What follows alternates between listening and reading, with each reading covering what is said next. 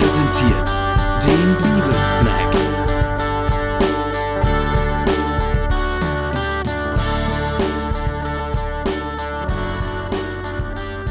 Eine lange Busfahrt zu einer Jugendfreizeit mit Kanus in Schweden lag vor mir. Einige Jugendliche kannte ich schon, andere lernte ich auf der langen Reise nach und nach kennen. Bei einigen dachte ich, der wird mal ein guter Mitarbeiter, und bei anderen, hier scheint Hopfen und Malz verloren zu sein. Doch dann erlebte ich Gottes Handeln. Gerade diejenigen, die ich überhaupt nicht auf der Rechnung gehabt hatte, machten einen Anfang mit Jesus. Anders ausgedrückt, ich erlebte Gottes geheimnisvolles Wirken, wen und wie er Menschen auswählt und anspricht. So ähnlich hat es sich beim Zöllner namens Matthäus abgespielt.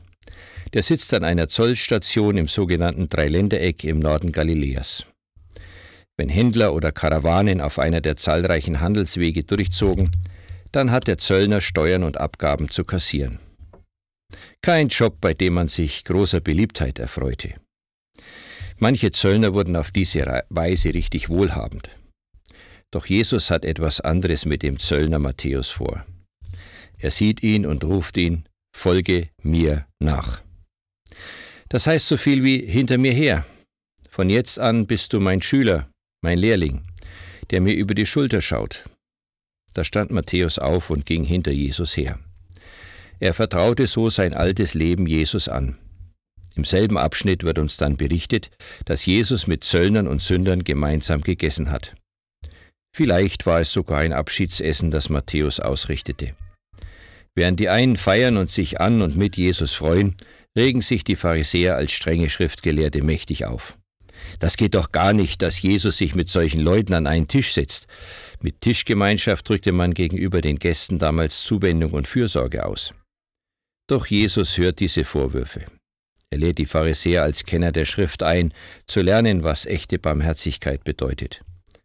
Dabei zitiert er den Propheten Hosea und bezieht diese Aussage auf sich. Ich bin nicht gekommen, Gerechte zu rufen, sondern Sünder. Diese Einladung gilt auch für uns heute. Wenn Sie wie Matthäus mitten in Ihrer täglichen Arbeit die Einladung Jesu hören, durch diese kleine Andacht oder durch ein Lied oder ein anderes Ereignis, dann vertrauen Sie Ihr Leben Jesus an und setzen Ihr kleines Ja unter sein großes Ja. Bringen Sie ihm ruhig auch das, was in Ihrem Leben schiefgelaufen ist, an Brüchen und Verletzungen, an eigener Schuld oder wo andere an Ihnen schuldig geworden sind. Jesus empfängt Sie mit offenen Armen. So beginnt heute und jetzt Ihr neues Leben, das auch der Tod eines Tages nicht mehr zerstören kann. Sie können ein Gebet sprechen, zum Beispiel, Herr Jesus, ich verstehe vieles noch nicht, aber ich kann nur staunen, dass du mich so sehr liebst und für meine Schuld ans Kreuz gegangen bist und mir vergeben hast.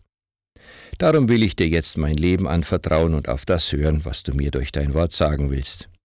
Ich will von dir lernen und freue mich auf die Gemeinschaft mit dir. Wenn Sie schon lange den Weg mit Jesus gehen, dann kann es sein, dass Sie vielleicht so etwas von dieser Pharisäerart bei sich entdecken. Das schleicht sich manchmal ganz unbemerkt ein. Wir merken gar nicht, wie selbstgerecht und überheblich wir auf unsere Mitmenschen wirken. Es fällt uns schwer, die Anfänger und Neustarter im Glauben anzunehmen. Dann dürfen wir neu entdecken, dass es nicht an unserer Leistung liegt, sondern an seiner Barmherzigkeit. Ein älteres Lied drückt es so aus. Besser sind wir nicht, aber besser sind wir dran. Jesus macht uns frei, fängt neu mit uns an. Einen gesegneten Tag.